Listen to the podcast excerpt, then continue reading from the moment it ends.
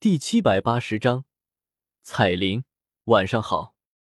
星陨阁在海谷山脉的弟子不多，不过寥寥十多人，他们实力太弱，在这里起不了什么作用，更多的是负责前期打探消息，甚至接下来都不会进入远古遗迹，所以也不需要太多人。将风雷阁的人赶走后，胡长青去将已经在其他地方安置下来的十多个星陨阁弟子接了过来。这些弟子有些将信将疑的飞上山峰，实在是之前风雷阁的态度太过猖狂，不仅是胡长青，不少弟子也被风雷阁打伤，对他们已经有些畏惧。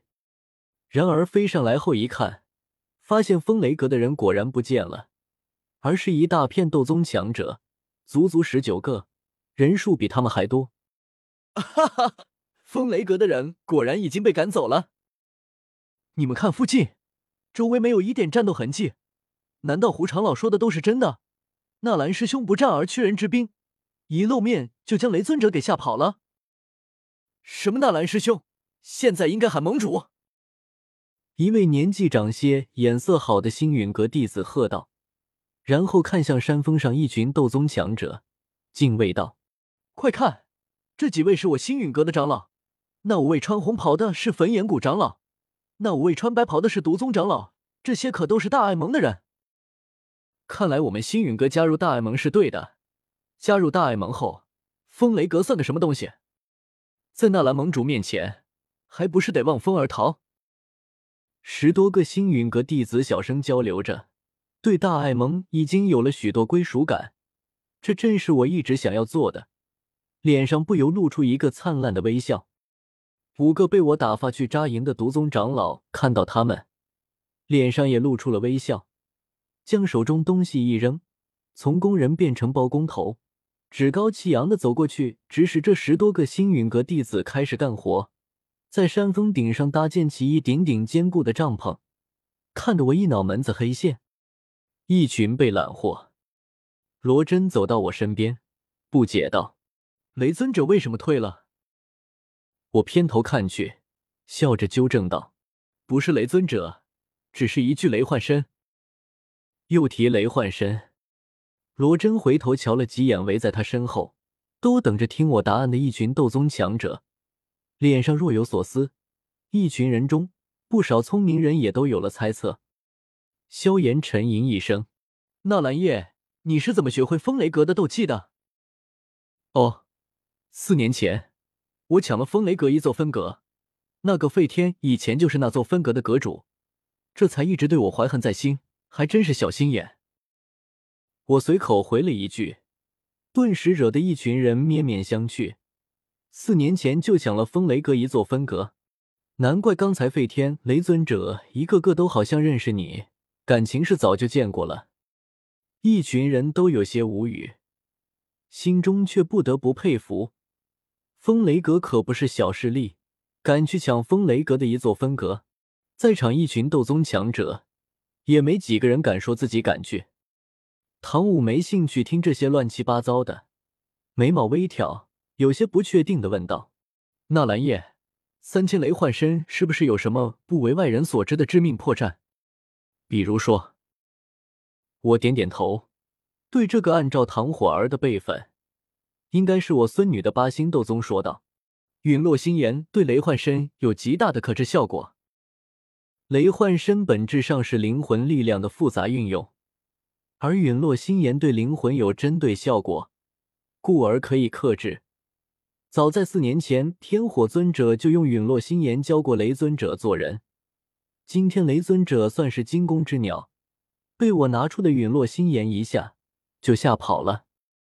当然。”这也仅限于雷尊者分身，要是雷尊者本体在此，自然不会被区区一朵陨落心炎吓到。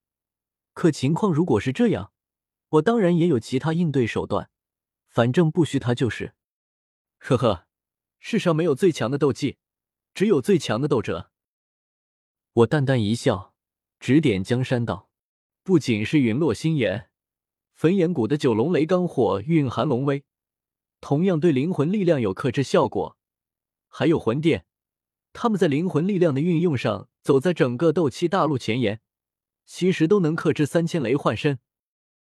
所以，看似开挂的三千雷幻身，远没有想象中那么强大，弱点并不少。雷尊者那么横，只是没有碰到对的人。众人听完，都有些恍然大悟。唐舞却微微摇头，看得透彻。陨落心炎、九龙雷罡火都是异火，整个斗气大陆也是罕见，想要克制雷幻身可没那么容易。一旁的萧炎暗暗嘀咕道：“不巧。”我身上正好也有一朵陨落心炎，可以克制三千雷幻身。五个毒宗长老做监工，监督十多个星陨阁弟子干活。三十多个帐篷很快搭建完毕。远古遗迹还没有完全开启的迹象。我安排完值守情况后，就挑了一个帐篷躺进去，静静等待远古遗迹的彻底开启。如今的海谷山脉极为热闹，各方势力都跑来凑热闹。人族、魔兽全部挤在这座山脉内，鱼龙混杂，极其混乱而危险。毕竟总有些人脑回路异于常人，其他人是来闯荡远古遗迹，有些人却是跑来做生意，贩卖各种真假难辨的丹药武器，或者干脆一些自己都不知道是什么东西，却假称是尊者斗圣的遗物，导致不少人上当受骗。结果在找去时。贩卖者早已经逃之夭夭。当然，若是有幸找到了，结果自然免不了一场厮杀，而其他各种乱七八糟的事情也少不了。整座山脉乱杂杂的，不时有打斗、追杀发生，搅得海谷山脉一团糟，我都有些睡不着。撩起帐篷帘，外面天色已黑。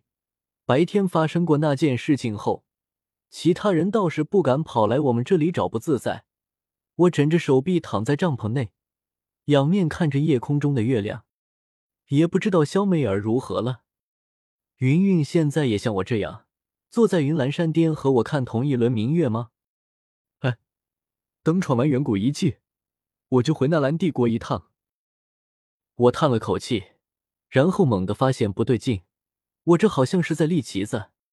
每当那些配角说出这种话时，等打完这一仗就回老家娶媳妇，通常都回不去。不行不行，这兆头太不好了，我得打破才行。